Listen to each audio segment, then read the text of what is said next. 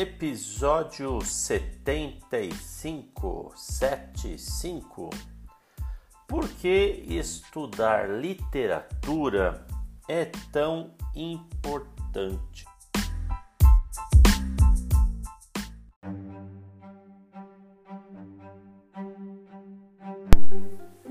Estudar literatura é importante, pois desenvolve sua capacidade na língua portuguesa, aumenta seu interesse por leitura, melhora seu vocabulário, te torna uma pessoa mais culta e respeitável, por que não?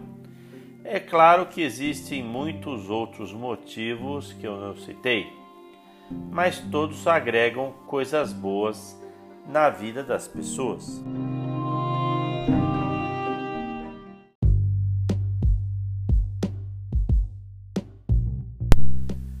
A literatura, literatura brasileira, não é verdade? Com sua linguagem carregada de significado, muitas vezes serve para uma fuga da realidade. Faz com que o leitor tenha contato com obras que foram lidas e escritas anos atrás e que ainda despertem interesse para o público atual.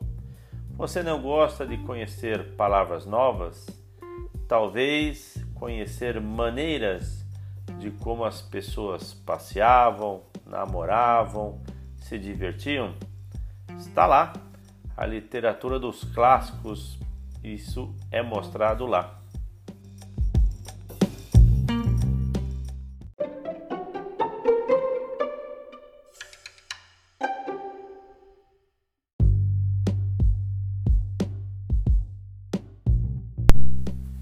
A literatura é a arte da palavra.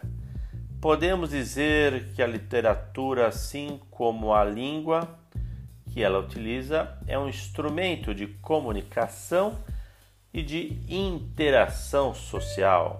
Ela cumpre o papel de transmitir os conhecimentos e a cultura de uma comunidade.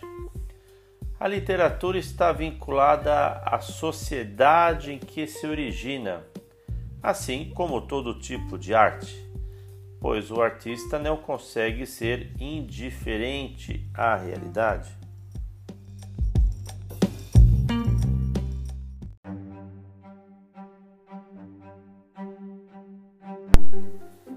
Essa importância da literatura brasileira está agora presente num novo podcast que eu criei mais um aí sob a bandeira da Smart Radio Station.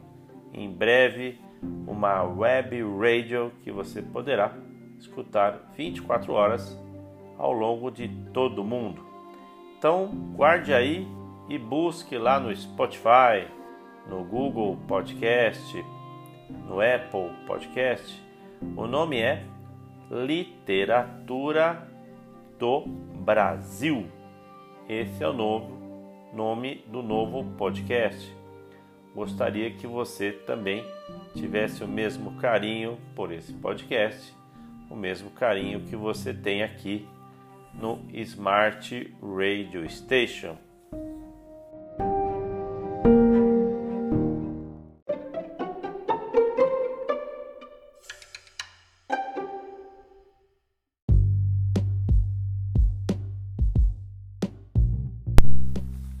Além do nome, Literatura do Brasil, como eu disse, esse é meu novo podcast que foca a literatura do Brasil.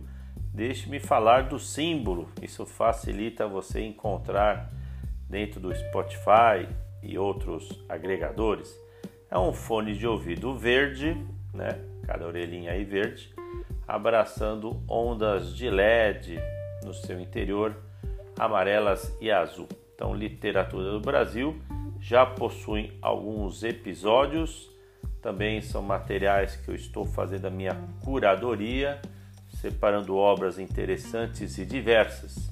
Então, você que está aqui no Brasil, América, Europa, África, Oceania, Oriente Médio, você que está aí num cruzeiro marítimo em trânsito, Aproveite, você agora pode ouvir literatura, além de me acompanhar. Esses áudios da literatura do Brasil são arquivos de domínio público que eu estou selecionando para vocês.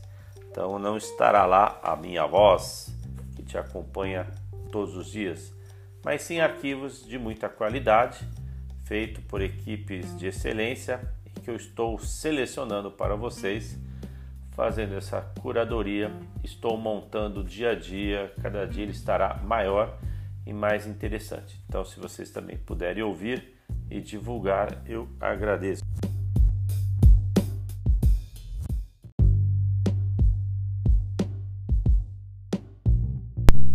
Existe muito material para selecionar, mas em outras línguas.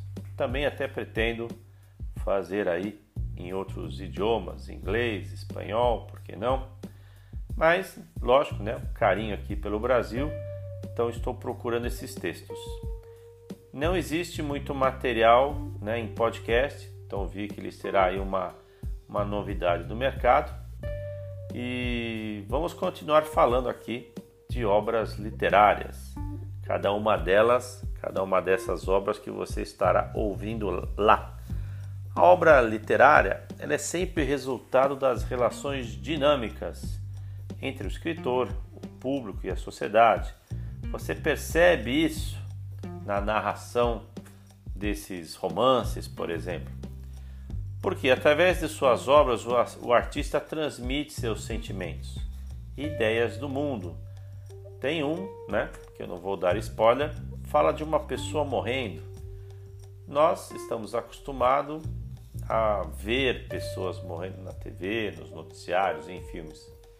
Mas como você descreveria em áudio, com grande maestria, essa pessoa infelizmente falecendo aos poucos? ou como escrever uma festa de aniversário, um casamento, ou algo até mais difícil, um simples bate-papo no bar ou na rua, né? sem muito pano de fundo, você estabelecendo um diálogo, um diálogo engraçado, um diálogo confuso que mostra a mente dos participantes daquela conversa.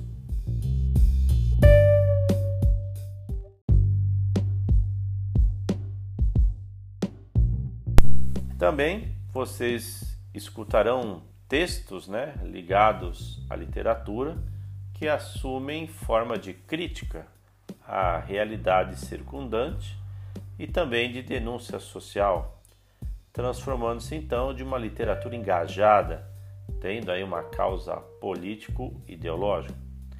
Podemos dizer que o texto literário conduz o leitor a mundos imaginários. Sim, o podcast tem essa vantagem. Além de um fator de inclusão social, nem todo mundo tem uma bela visão, mas você fazendo outras coisas e ouvindo essas histórias. Histórias que você escolhe, podcast on demand, que você quer ouvir, quantas vezes você quer ouvir. Tem um outro também que eu tenho que tem feito muito sucesso para as crianças, que é o História Infantil. É assim mesmo, história infantil que se escreve, está em letras vermelhas e fundo branco.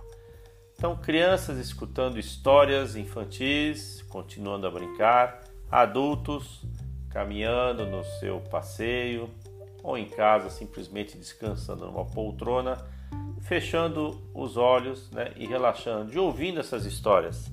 Histórias que são consagradas, que muitos estudantes né, precisam estudar para provas e vestibulares. Isso também pode ser útil para eles, mas aqui o intuito é da gente divertir, aprender e relaxar. Como diz, a literatura transformou-se em várias partes do mundo em disciplina escolar, dada a sua importância e a cultura de um país. E lógico, é um meio para formar jovens leitores.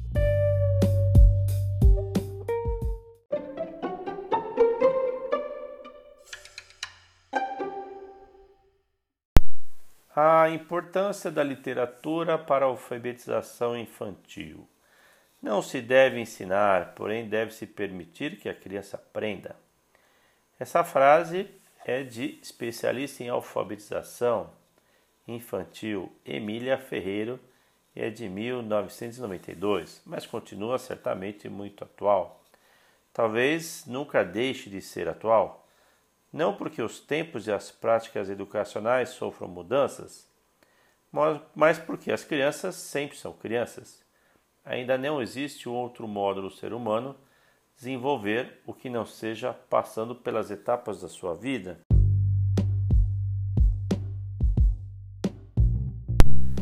A fase da pré-leitura estende-se dos 3 aos 6 anos de idade, período em que geralmente a criança frequenta a educação infantil, desenvolvendo habilidades e capacidades que tornarão apta a aprendizagem da leitura. É o período da construção de símbolos, do imaginário, do desenvolvimento da linguagem oral e da percepção, que permite o relacionamento, né, ter um relacionamento entre imagens e palavras. E aí você deve criar crianças leitoras. Então, de repente, além de você ler, né, tem muito material disponível gratuito para leitura. Agora você pode ouvir e unir esses dois mundos. De repente você escuta uma parte do podcast, vai para o livro, lê, volta do livro, volta para o podcast. Então essa união de duas mídias vai tornar o seu momento e o seu gosto pela leitura muito maior, tenho certeza.